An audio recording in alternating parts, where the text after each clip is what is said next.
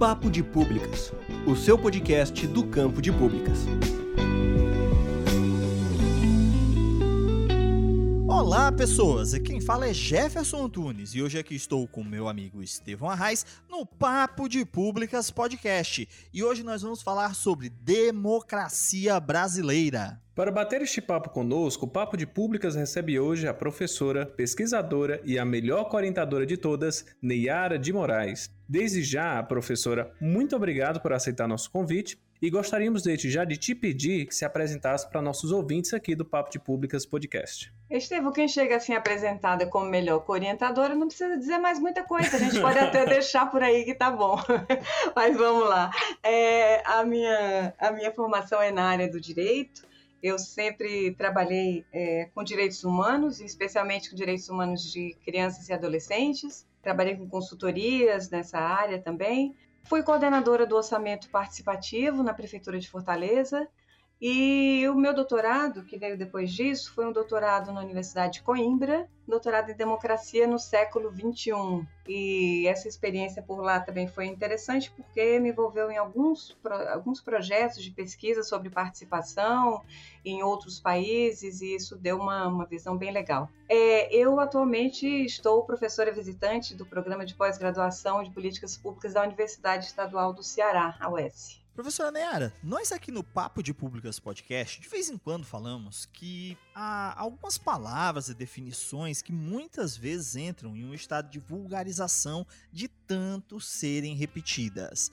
Mas por alguma razão entraram em um certo esvaziamento de sentido, porque do jeito que se está usando parece algo tão abrangente que é ao mesmo tempo tudo e nada. Isso é comum de ser notado em conceitos como desenvolvimento sustentável, governança, participação e, no nosso caso específico, o conceito propriamente dito de democracia. Diante desse dilema, qual seria o melhor conceito e características que determinam o que de fato é democracia? Olha, se você tentasse colocar uma pergunta mais difícil que essa, você teria dificuldades.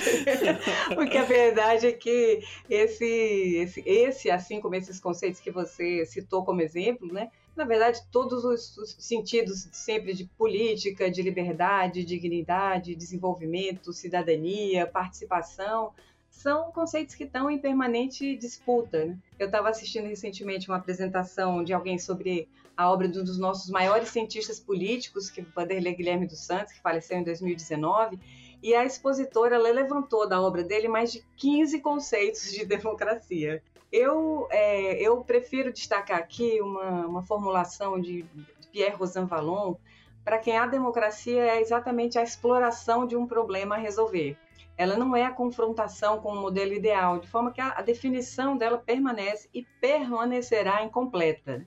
Nas palavras dele, eu acho, eu acho que são é, são magistrais para isso, ele diz que a democracia, longe de, de corresponder a uma, a, a, uma simples incerteza prática né, sobre os meios para o seu estabelecimento, é, é exatamente o caráter vacilante da democracia que participa mais profundamente da sua, da sua própria essência. Então, ela sugere um tipo de regime que jamais deixa de, de resistir a uma categorização livre de discussões. É daí que, onde, é daí que vem essa, essa, essa particularidade, esse mal-estar que é particular da democracia. É subjacente à história toda da democracia. Né? Ela é um cortejo de decepções e a sensação de, de traição que sempre acompanha a democracia e que tem sido tão intenso justamente pelo fato de que essa definição ela permanece mesmo é, ela permanece incompleta. Então é, é, é essa indefinição, é essa insatisfação eu digo, digo também que democracia é exatamente esperança e frustração ao mesmo tempo, né? É, mas que ela é necessária para gente, a gente compreender a democracia, é pensar nesse aspecto dela, né? Ela faz parte, é, é, é essa insatisfação e esse é, é, e essa esperança, né, como eu disse, é, é, é, da caracterização dela mesma. Então, ela, ela, ela é a história de um desencantamento, né, e a história de uma, de uma indeterminação. E são exatamente essas, essas contestações à democracia, e aí a gente pode também pegar, é, Rancière também diz isso, né, que a ruína da, da, da da democracia seria o fim da contestação da democracia. Ela, teria, ela seria terrível, né? chegar a um, a um, a um conceito. Então ele diz que a verdadeira democracia é precisamente a democracia contestando a si mesma e se expondo ao seu próprio limite. De forma que, quando eu falo na, na dificuldade dessa, é, desse conceito, é porque ela está ligada mesmo a, a, a, essa, a essa indefinição. Embora né, nós devamos dizer que no momento é, a gente vive sim um estado de, de, extrema atenção. Nós vivemos uma onda antidemocrática, né, que leva a democracia em todo mundo né, a, ser, a ser questionada, a ser é, é, provada nos seus limites, mas para a gente pensar no conceito da, da, da, democracia, eu acho que ajuda a entender quanto ela é complexo, né? porque para algumas pessoas essa discussão vai sobre a parte do procedimento, então a democracia seria encontrar a maneira mais certa, mais justa, que garantisse maior liberdade para promover a escolha dos representantes. Mas para outra, a democracia também envolve um, um, sentido do seu próprio conteúdo. Não há que se falar em democracia se a gente não estiver falando também um certo conteúdo de liberdade, é, de igualdade, de inclusão. É, eu acho que a gente, para não ir tão longe, a gente pode pegar um dos dias aqui no nosso país no mês de agosto e pensar o quanto ele pode ser emblemático para essa discussão da democracia. Vamos lembrar daquele fatídico dia do desfile de tanques? Então, se a gente pensa naquele dia, nós, a gente tava, nós estávamos todos perplexos né, com as ameaças que tinham sido feitas é, é, nos dias anteriores pelo próprio presidente da República e com a escolha mesmo né, de, um, de, um, de um desfile de, de, de tanques no dia de uma votação importante. No entanto, é, é interessante lembrar que naquele mesmo dia houve uma votação de um projeto na Câmara que flexibilizou ainda mais as leis trabalhistas. Então, impôs né, a uma certa categoria de trabalhadores uma precariedade ainda maior da que já temos. Então, consequentemente, um, um, projeto de lei que reforça desigualdades sociais. E aí a gente pode perguntar, né, qual desses dois cenários, no mesmo dia da nossa República, é, ameaçou mais a democracia. Eu diria que os dois afrontam a democracia. Mas então, professora, quando a gente olha para a democracia brasileira, a gente pode pensar essa democracia em uma perspectiva histórica, assim, destacando pontos de origem, tempos áureos, declínios e reformulações a partir da Constituição Federal de 88? sem dúvida, o período da democratização, o período, a década, as décadas né, de 1970, 80, 90, são muito importantes para o processo de democratização do Brasil. E aí a gente, até mesmo antes, a gente pensar toda aquela mobilização é, que foi feita por diversos setores para conseguir imprimir na Constituição né, um novo marco, um marco da democracia, que fosse não só ancorado na, na, nas eleições, mas que também garantisse essa democracia na discussão, é, na vigilância, no controle das políticas públicas, nós temos a Constituição de 88 como um marco para isso, né? E ela é muito importante para o que se tornou a, a participação, a, particularidade, né, a peculiaridade da democracia no Brasil, que a torna um assunto tão caro para nós que somos do campo das políticas públicas.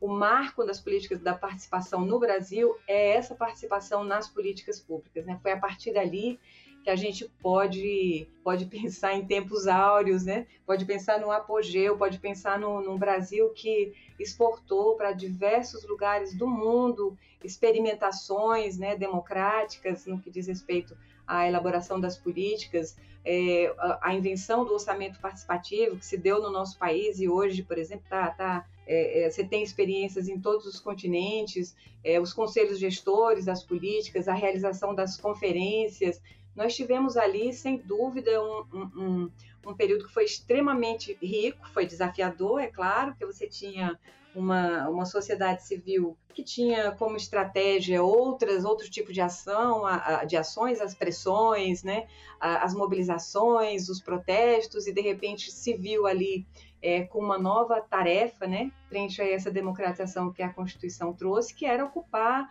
agora um espaço é, de diálogo, né, de negociação com é, que, que, pautava essa nova relação Estado e sociedade civil depois da Constituição.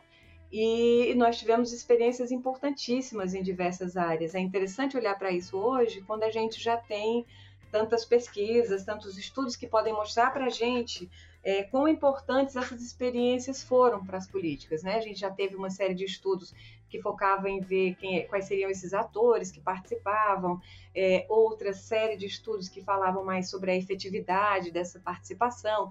Também tivemos um momento de uma onda que apontava os limites, né, a, a, as ameaças, até a gente pode falar desse tipo de participação que, que se voltou quase que exclusivamente a essa que era a gente chama de participação institucionalizada, né, que era uma participação mesmo por dentro da, da, das instituições, mas que, que sem dúvida foi muito importante para o Brasil e está muito relacionada à, melhoria nos indicadores que a gente teve, né? A redução da, da pobreza no país, a redução dos níveis que a gente viu, de, número de pessoas que saíram da miséria.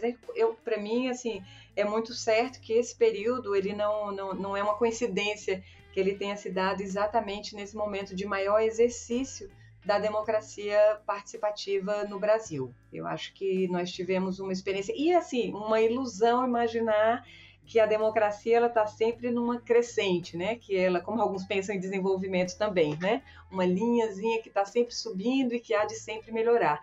Estamos aí agora exatamente para ver é, o quanto essas conquistas elas têm que ser não só é, é, formalizadas em lei, como elas têm que ser exercidas e reconquistadas e redefinidas, e ressignificadas a cada momento da nossa história.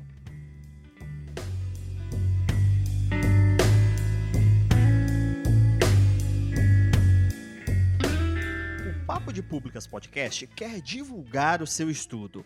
Envie um resumo acessível em uma linguagem didática e nós vamos produzir a divulgação do seu estudo. Envie para papo de públicas podcast gmail.com e vamos divulgar a ciência construída pelo campo de públicas.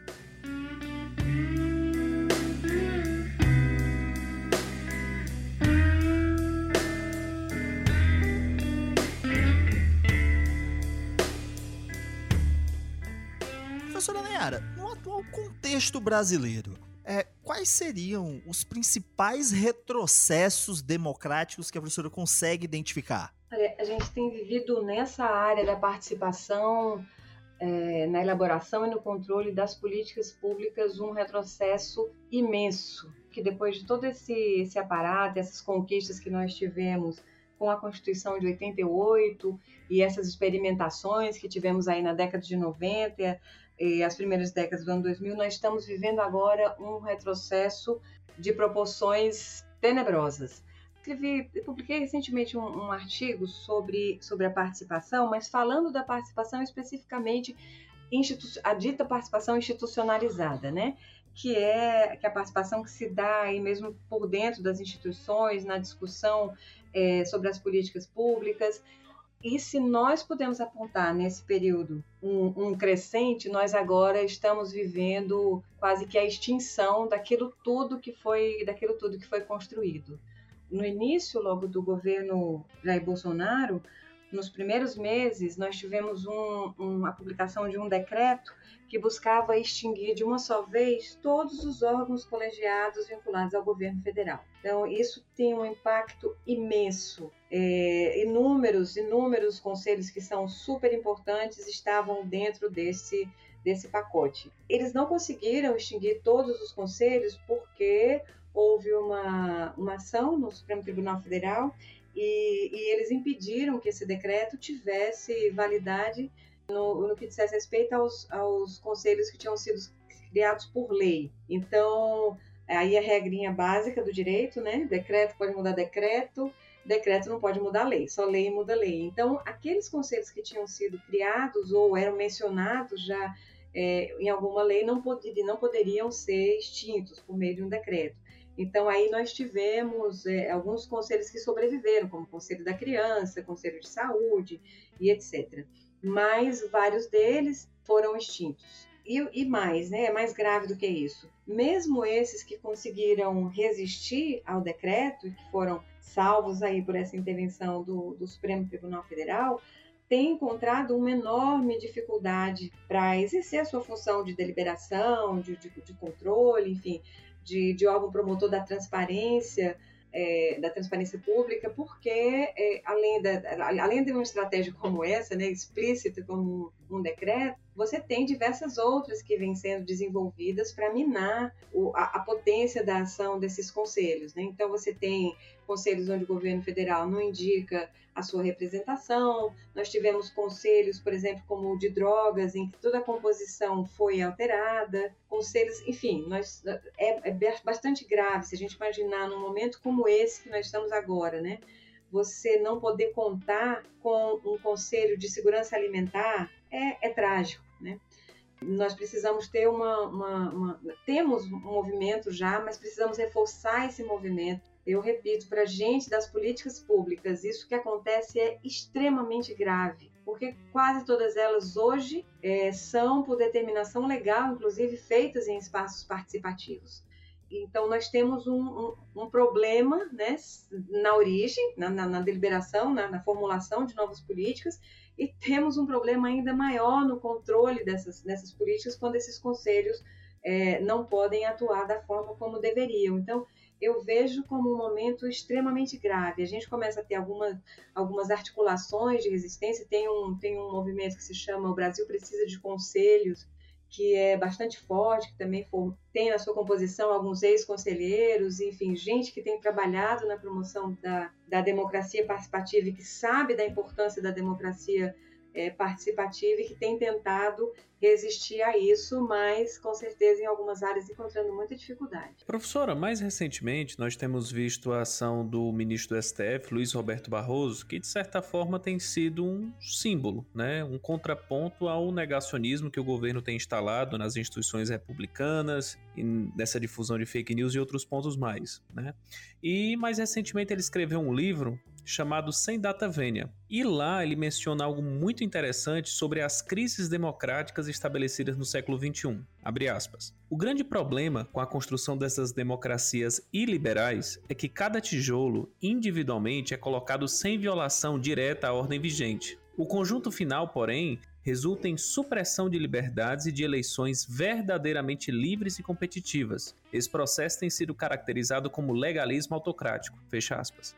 Ou seja, não se trata mais de golpes de Estado, como a gente viu na década de 60 no país. A coisa ficou bem mais sofisticada, adotando o formato de uma espécie de subversão das instituições democráticas. A dúvida que sempre fica no ar é: a democracia, portanto, ela é circular? Sempre caindo nesse ceticismo em períodos de crise e sendo facilmente capturada por líderes que são populistas e carismáticos. Enfim, estamos entrando numa crise ou essa crise faz parte desse processo? Olha, é, eu, eu creio, Estevão, que embora esse, esse mesmo autor que eu, que eu usei inicialmente, Pierre Cousin Vallon, ele trabalhe com a ideia de que a crise é, é, é um estado permanente da democracia, mas eu acho que não há como dizer que nós temos, no meu entendimento, nós temos sim uma crise. Nós temos tendências autoritárias né, em vários países do mundo. Se a gente, e, agora não se trata mais de pensar em países dito em desenvolvimento, nós temos democracias ditas estabelecidas, consolidadas, como, como se a gente pensar o governo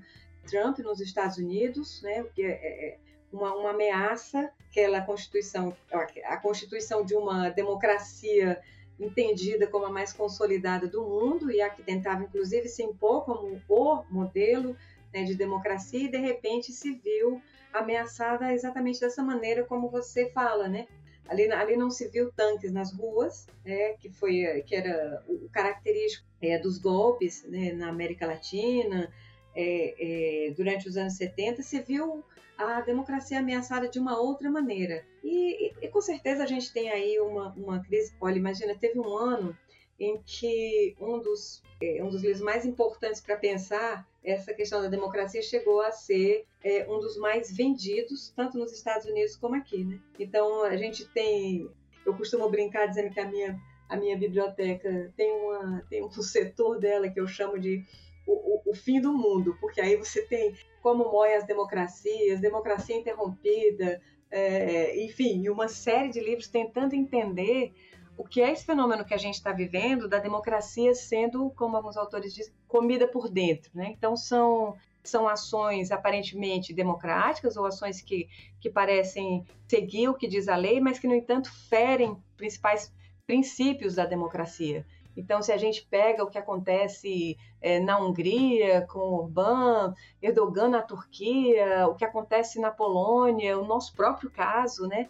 É, nós temos visto pelo, pelo mundo afora uma série de, de exemplos como, é, de como algumas, alguns governos autoritários têm ficado né, essas, esses novos golpes da democracia. Por dentro, com atitudes, por exemplo, dobrar um número de membros de um, em um tribunal, vamos dizer, que tenha um, um, papel semelhante ao nosso, ao nosso Supremo, ou seja, aí a pessoa, essa autoridade poderia nomear todos os novos membros e ter ali um controle, um controle total do, do um controle total do executivo, enfim, regimes onde a, a ameaça aos jornalistas, a ameaça à, à, oposição, a gente pode até citar também um exemplo é, nos últimos dias na, na Nicarágua. Então, nós tivemos a, a prisão de, de, diversos líderes de oposição e diversos jornalistas. Foi, foi a prisão de mais de foi a prisão de mais de 30 pessoas de uma só vez.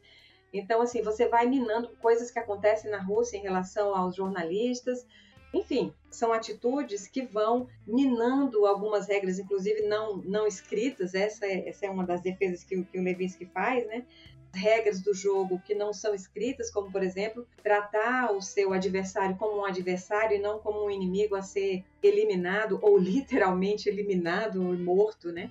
São, são, são questões que, que, que sempre estiveram né, presentes nessa na democracia liberal, com todos os seus com todos os seus problemas e limitações, mas que a gente começa a, a a ver abaladas né, nessa, nessa onda terrível de autoritarismo que vem varrendo o mundo. Professora Neyara, seu doutorado, Democracia no Século XXI, foi desenvolvido na Universidade de Coimbra, em Portugal, uma das mais antigas universidades do mundo. A professora poderia nos contar um pouco sobre como a democracia é trabalhada e pensada fora do circuito brasileiro? É, a escolha do, do, do, curso na Universidade de Coimbra foi exatamente pelo destaque, pela relevância que tem a democracia participativa no, nesse programa. Então, assim, nós tínhamos colegas de vários lugares do mundo, é um programa que, que se caracteriza assim, numa linha mais internacional, mas sem dúvida, né, quando você está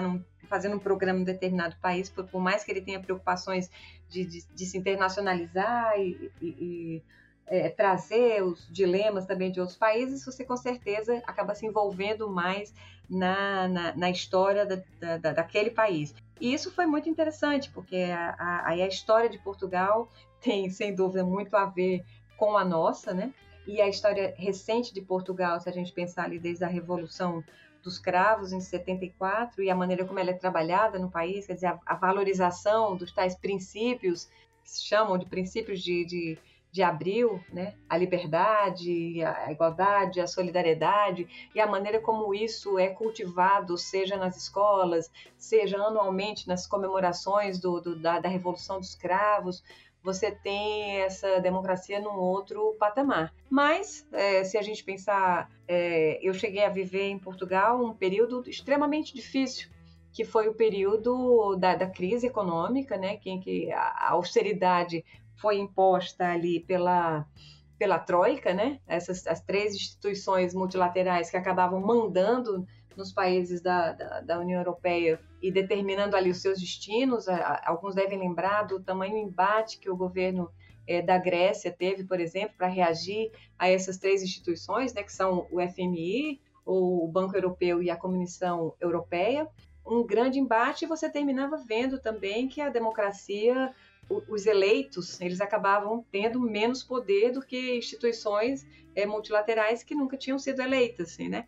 Então são são dilemas, mas também foi muito bom voltar a estar lá para ver Portugal se reerguer e sair, sair disso, né? Com um governo é, que uniu uma ala mais à esquerda e que é, a direita dizia que era um governo improvável e apelidou aquela coligação de, de geringonça, e depois isso virou uma grande brincadeira, porque a geringonça virou, acabou virando um, um, um exemplo de administração para outros países da, da Europa. Então você via as coisas sendo reconstruídas, né? é, nesse período da austeridade, da austeridade é, até os salários haviam sido reduzidos, 13 terceiro suspenso por alguns anos, enfim, a coisa ia a esse nível, e você via depois tudo isso é, voltando, o país se reerguendo, e nesse tema nosso de hoje é importante dizer que Portugal vive um momento muito bom em relação à democracia participativa e foi bem legal participar de alguns projetos de pesquisa é, sobre o OP, o, o orçamento participativo tem um autor que até diz que é, foi o retorno das caravelas, né, fazendo uma alusão aqui às, às caravelas que chegaram no Brasil e depois o retorno das caravelas, porque a gente teria levado essa, essa inovação democrática e ela hoje é muito forte em, em Portugal. É, eu acho que um dos principais exemplos né, de, de orçamento participativo bem sucedido está hoje em Portugal, nas, no município de Cascais, um processo belíssimo, tem sido exemplo para vários continentes, e eles foram ampliando isso. Então, você tem, por exemplo, dentro do Ministério da Ciência e Tecnologia, você tem uma parte do recurso que é decidida de maneira participativa, é, você tem o orçamento participativo nas escolas, é, que aí eles fazem uma proporção da quantidade de estudantes e, e tantos mil euros que vão para aquela escola e o destino e a destinação desses recursos é, é, é, é decidida nas assembleias. Então, é, é, participei de um projeto no final que já era exatamente observando alguns outros é, modelos de participação pela Europa, porque é, seria apresentada uma proposta de revisão para a Assembleia da República para que esses canais de, de, democracia participativa fossem fortalecidos lá. Então, nesse sentido, foi muito interessante viver, viver esse processo e poder assistir um, um, um, ao crescimento dessas experiências e, consequentemente, o fortalecimento da, da democracia.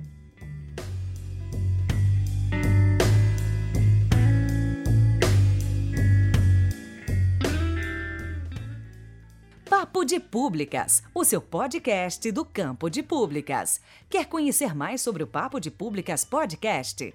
Estamos em todas as redes sociais. É só procurar por Papo de Públicas Podcast ou nos enviar um e-mail para papodepublicaspodcast@gmail.com.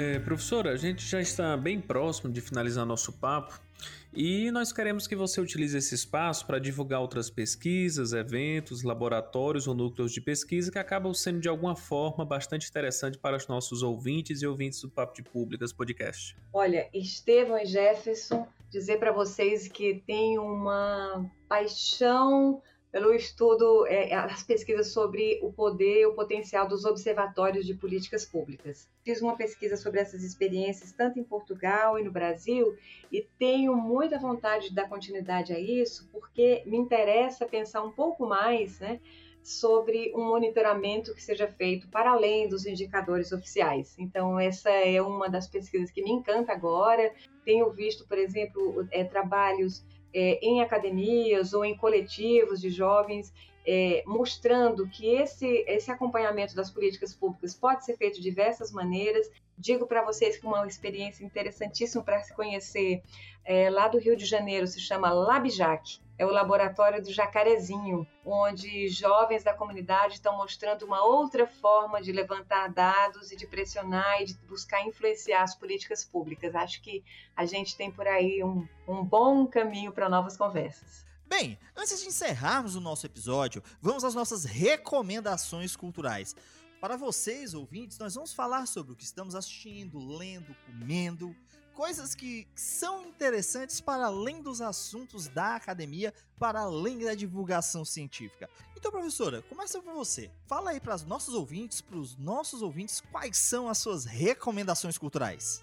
Tem uma dica ótima. A Rádio Batuta é uma rádio do Instituto Moreira Salles. Eles têm lá um especial que é fantástico, um especial que se chama No Com Minha Música, Caetano Veloso canção por canção. E ele é muito legal porque antes de começar as músicas, aparece ali uma entrevista com o Caetano, onde ele conta como é que nasceu aquela música, quais são as referências que ele usa nas músicas. Então você vai ouvir lá trilhos urbanos e você vai realmente saber que o imperador fez uma visita em Santo Amaro, na Bahia, você vai ouvir Rápido Me Camaleou e saber que ele fez para Regina Casé quando namorou com ela. Enfim, é uma delícia no Com Minha Música, Caetano Veloso, canção por canção, na Rádio Batuta. E você, Estevão, quais são as suas dicas culturais? Então, Jefferson, ainda no tema de democracia, minha recomendação é um interessantíssimo documentário que encontrei na Netflix, chamado Como se tornar um tirano, que, com base nas várias experiências pelo globo, da Rússia stalinista, passando por Muammar Gaddafi na Líbia, Idi Amin na Uganda, até a atual dinastia de Kim na Coreia do Norte, mostra várias características de como os tiranos ascendem ao poder, estabelecem golpes, impõem a dominação e realizam supressões ou subversões das instituições até então instaladas. Muito didático, bem feito e que muitas coisas podem se adequar ao contexto brasileiro atual, infelizmente. Bem, e como a gente vem numa série de episódios aí do Papo de Públicas que são super animadores e tranquilizadores para todos nós e todas nós, certo? Eu vou dar uma dica cultural ligada a um novo hábito alimentar que eu tenho e não é receita de estrogonofe de novo, Estevão. Graças a Deus. É chá. Já na data de gravação deste episódio, eu já estou com mais ou menos dois meses sem tomar café. E eu tomava café na mamadeira, né, quando eu era criança. Então, eu acho que assim é algo muito benéfico, né? Tenho tomado chás principalmente chineses e de África, né? O long, roibos e honeybush, que são dois arbustos africanos assim que são extremamente saborosos assim. O chá tem um gosto de mel, né? E tem me ajudado muito, muito mesmo assim. Eu fico me sinto muito melhor tomando chá, tanto depois das refeições, porque eu tenho um problema de gastrite bem menor do que o do Estevão, né? Paciência, né, Mas, jovem? É, paciência. Paciência, jovem. Mas, um e, dia você chega assim, lá. É, tem sido assim uma experiência excelente, assim, você experimenta vários sabores de chás, vários tipos de chás. Não é tão caro, é coisa que você acha pela internet, você pode achar na sua cidade, supermercado, né? Então, é, tome mais chá, faz bem. Então é isso, pessoal. Hoje falamos sobre democracia no Brasil. Principalmente é, pensando nos tópicos aí que são pouco falados de democracia participativa. Esse é um tema instigante, envolvente, que cabe nos, nos aprofundar mais nós sempre lembramos que aqui é só um ponto de partida. Vocês podem pesquisar, nós vamos deixar links aqui na descrição para o artigo que a professora Neyara escreveu, para algumas matérias que falam sobre o assunto. Lembrando que estamos em todas as redes sociais. É só procurar por Papo de Públicas Podcast ou nos enviar um e-mail para papo de públicas podcast gmail.com. Professora Neyara, se alguém quiser lhe encontrar nas redes sociais para lhe perguntar como a senhora aguenta, como a professora aguenta o Estevão como orientando, como é que essa pessoa faz? Só para lembrar que eu ainda estou aqui, viu? Bom, eu, eu, acabei de receber mais uma dica, eu vou, vou também entrar no mundo dos chás. Brincadeira, é um excelente, orient... é um excelente orientando. Mas vamos lá, vocês podem me encontrar no neyara.moraes, no Instagram, Facebook Neyara de Moraes, e no, ah não, no Twitter eu transito com pseudônimo, deixemos para lá. E você, Estevão? Se alguém quiser lhe encontrar nas redes sociais para perguntar se o ministro tá ali patrocinando, porque é a quarta vez que tu cita esse livro, como o é que essa pessoa faz? É bom. O livro é bom. Tamo junto, Luiz. Então, só chamar lá no Instagram, arroba Estevão Arraes, ou no Facebook, Estevão Arraes. E se você quiser me encontrar nas redes sociais, pode procurar lá no Facebook por arroba Jefferson Calderache, no Instagram e no Twitter por arroba Calderache. E se você se interessa por pesquisa científica, formação de cientistas, métodos e técnicas de pesquisa, dá uma olhada lá nos meus canais do YouTube, o Pesquisa e Jogos e o Jefferson Antunes FC. Lá você vai encontrar muito material sobre esse assunto. Bem, pessoal, então é isso. Agradecemos a participação da professora Neyara. Esperamos que tenham gostado do episódio. Lembrando que os links citados estão na descrição. Um forte abraço e até o nosso próximo episódio.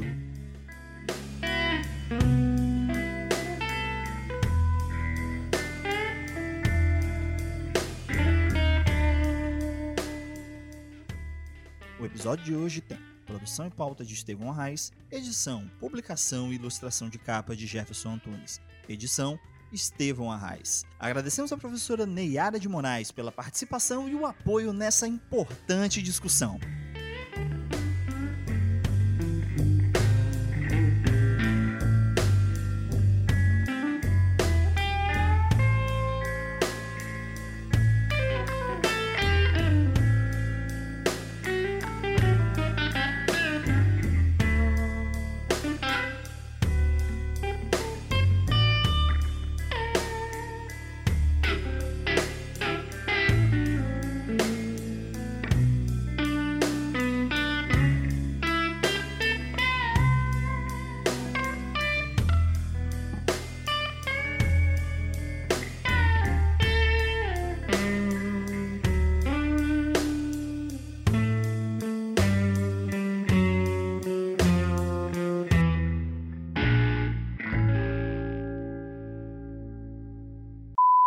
Públicas, o seu podcast com cachorro latindo, carro do ovo passando e mototáxi dando tchau. É um corno, eu ainda acho que é uma política pública. Toda cidade tem que ter 30 corno desse com essas motos. Mas, vamos lá.